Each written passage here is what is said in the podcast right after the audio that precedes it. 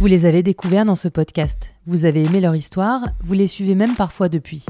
Vous avez commandé du café à Eric, de la bière à Axel, vous avez consulté Céline. Vous pensez à Cédric quand vous prenez le RER, e à Carole quand vous embarquez dans un avion, à Simone quand vous prenez le train. Vous pensez à Muriel quand vous lisez le journal, à Sandra quand vous voyez une campagne de pub, à Valérie quand vous écoutez la météo, à Marie-Pierre quand vous croisez un vitrail, dans une église, peut-être avez-vous aussi une pensée pour Laurent. Et pour Michael quand vous dégustez un gâteau au chocolat. En cette période de confinement, j'ai voulu prendre de leurs nouvelles, pour savoir ce que cette période si particulière a comme conséquence dans leur vie professionnelle et personnelle, et pour savoir comment ils vivent cette période si exceptionnelle.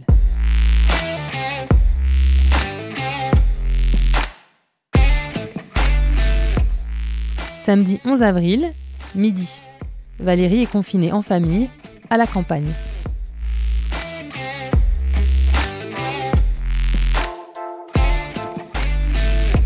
Comment ça va Valérie? Bah, Ça va plutôt euh, bien, j'ai envie, de, j'ai envie de, de te dire, excepté la situation mondiale évidemment et les drames qui se tissent euh, pour euh, une partie d'entre nous. Mais sinon, pour toi, le moral est bon, la, enfin, la situation de confinement est, plutôt euh, bonne? Alors moi, le moral, est bon parce que tout simplement, je suis à la campagne, j'étais partie euh, bien avant le confinement. J'avais rapatrié ma fille bien avant le confinement aussi. Et donc, du coup, euh, on est plutôt presque mieux qu'à Paris habituellement. Je fais du télétravail comme la majorité d'entre nous aussi. Donc, en fait, j'ai plutôt une bonne qualité de vie et je ne vois absolument personne je renoue avec le bonheur de la verdure et les petits primeurs aux alentours. Franchement, c'est les meilleures conditions euh, qu'on pouvait euh, avoir pour ce confinement, d'autant qu'on est en famille, évidemment, hein, et euh, parce que j'ai pas de pied à terre à la campagne. Donc, je me suis invitée dans la famille et on est tous ensemble. Donc, c'est plus difficile à vivre pour les jeunes qui ont entre 17 et 21 ans parce que ça fait quand même presque un mois qu'ils ne sont pas sortis du tout. La seule personne qui sort pour aller faire les courses ou aller récupérer de loin euh, les fruits et légumes, la viande chez le petit producteur, ben c'est moi. Parce que venant de Paris, j'avais été en contact avec des gens qui avaient déclaré, euh, et qui ont déclaré en tout cas, euh, le Covid depuis. Donc du coup, je continue à sortir, mais je fais très très très attention. J'ai un masque et j'ai des gants. Et du coup, comment se passe le, le travail pour toi? Du coup, le télétravail tu travailles à quel rythme là en ce moment? Bah, moi, je travaille exactement comme avant, en fait. Donc, du coup, j'ai pas de changement de ce point de vue-là. J'ai de la chance aussi, parce que je suis vraiment consciente qu'il y a des gens qui ont été mis euh, en chômage partiel. Donc, ça rajoute à l'anxiété. Euh, bah, moi, non, j'ai de la chance parce qu'Europa m'a a conservé mes piges, euh, a conservé mon contrat de travail, mes vacations. Et donc, bah, je travaille le week-end toujours avec Bernard Poirette le matin en direct. Donc ça, ça fait, ça fait du bien d'entendre son équipe euh, en direct, de pouvoir échanger, de rester en lien avec les gens qui font notre quotidien habituellement. Euh, non, non, bah, ça se passe vraiment bien en fait. Moi, je me dis qu'à chaque fois, ce coronavirus est arrivé euh, dans une époque où on a la nouvelle technologie et ça, ça change tout aussi parce que si ça s'était produit à un moment donné où on n'avait pas Internet, où on n'avait pas euh, les réseaux sociaux, on n'avait pas Skype, on n'avait pas Zoom, là, ce serait vraiment, vraiment différent. Je crois que ce virus, il nous ramène à l'essentiel à l'essentiel pour nous-mêmes, parce que du coup, euh, ben, euh, la première semaine, on regarde peut-être Netflix, la deuxième, on lit, la troisième, on médite, la quatrième, on prie, enfin, etc., etc. Mais en toile de fond, ben, à un moment donné, on est quand même ramené à nous-mêmes et à ce qu'on veut faire de nos vies, parce que je pense qu'en individuel, en tout cas, il y aura sans doute un avant-après. Euh, j'espère collectivement aussi, d'ailleurs, mais ça, ça ne nous concerne pas tout à fait encore, sauf pour ceux qui ont prévu de s'engager ensuite. D'ailleurs, c'est peut-être ce que je ferai, parce que c'est ce que ça me donne envie de faire. Mais ça nous ramène à l'essentiel, oui, pour nous, à l'intérieur de nous, je crois, et en lien avec les autres, ceux qui restent en tous les cas, ou ceux qui sont là, ou ceux qui réapparaissent. Un lien différent avec ceux qui disparaissent de notre entourage. Quand tu dis t'engager, tu, tu penses à quoi? Bah, moi, ça m'a donné envie, pour la première fois de ma vie, peut-être de faire partie de mouvements citoyens. Euh, parce que c'est peut-être le moment, avec ces paradigmes qui vont changer, qui sont en train de changer déjà, parce que ce virus, euh, c'est impressionnant la manière dont il nous montre qu'on est interreliés les uns aux autres, euh, vraiment, et en même temps, il nous empêche de nous toucher et de nous approcher eh ben, je me dis que quand on voit comment la planète vit de mieux en mieux, comment le ciel est de plus en plus lumineux, comment les oiseaux reviennent partout dans les villes, les poissons dans les ports, ben moi j'ai peut-être envie maintenant de m'engager davantage, de militer. Ça me donne envie de militer ce qui se passe. Et c'est justement pour en revenir à, ça, aux éléments, euh, à la météo, puisque c'est ton domaine, euh, comment c'est de faire ce métier en ce moment?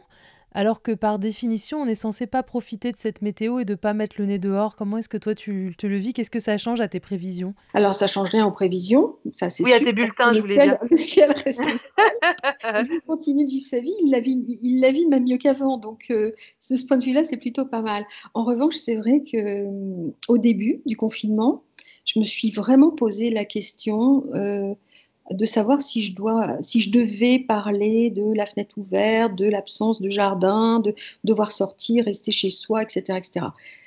Moi, j'ai pris le parti de ne pas faire d'allusion à tout ça, parce qu'on est tellement euh, inégaux face à, ces conditions de confinement que je trouvais ça assez malvenu. En plus, je suis tout à fait consciente d'être vraiment chanceuse, même si les auditeurs ne savent pas forcément où je suis euh, pour faire la météo.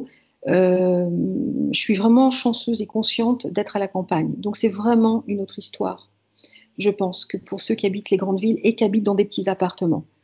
Euh, donc du coup, j'ai choisi de ne pas faire euh, d'allusion au fait qu'on n'a pas à sortir de chez soi. Et quand je le fais, je le fais vraiment, vraiment très rarement dans les bulletins.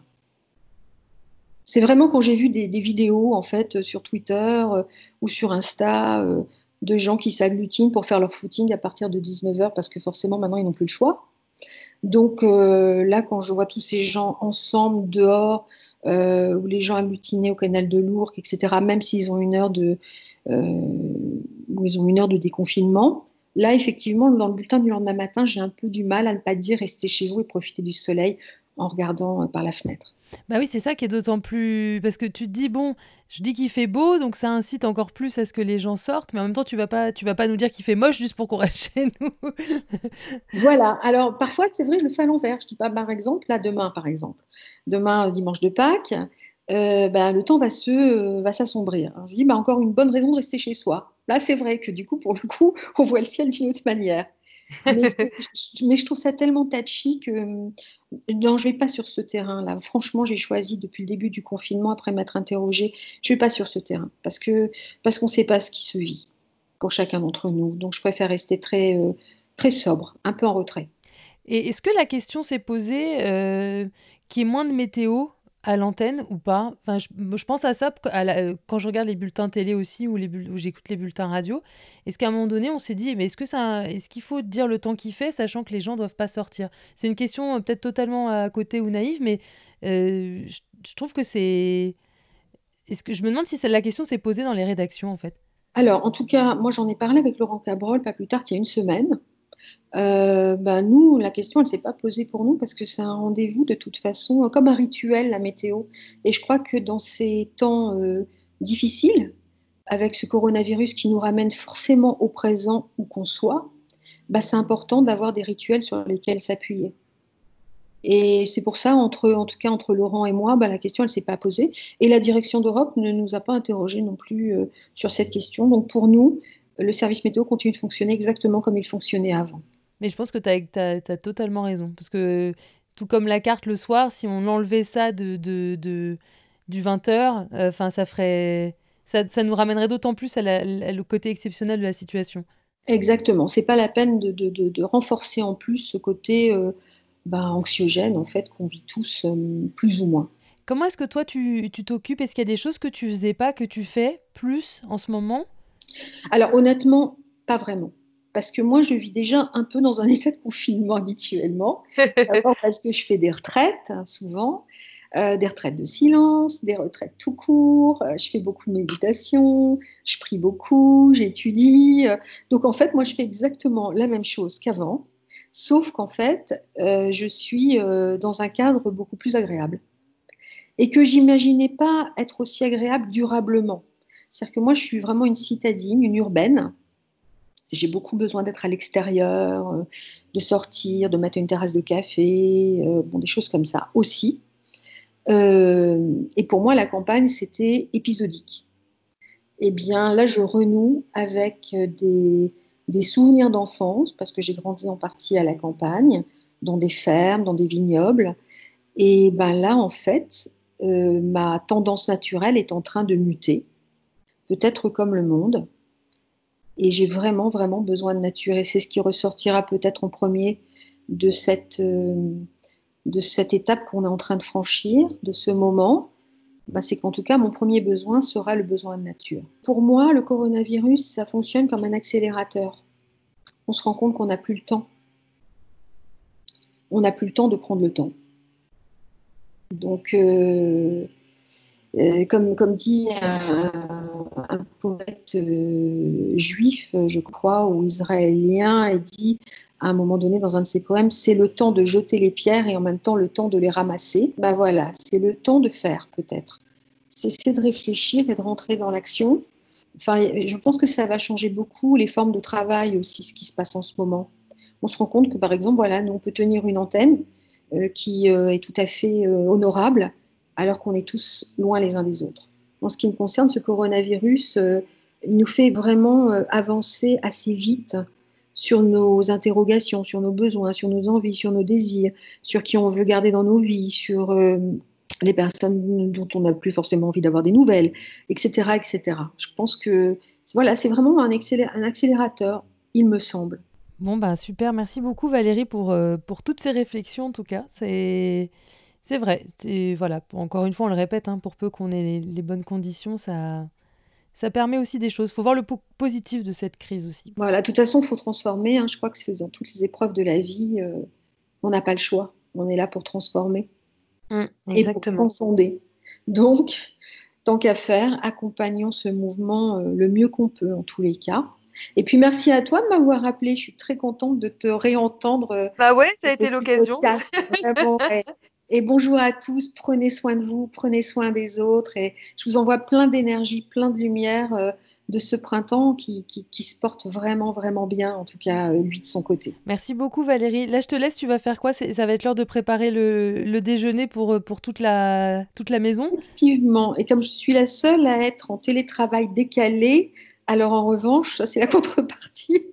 C'est moi qui fais les repas, qui euh, remplis le lave-vaisselle, vide le lave-vaisselle, fais les vaisselles. Oui, alors ça par contre, je gère la maisonnée. Bon, bah voilà, c'est voilà, bah c'est pas grave, c'est comme ça. c'est pas grave. Bon bah je t'embrasse Valérie, à très bientôt. Oui, je t'embrasse Lise, à bientôt, au revoir à, à bientôt.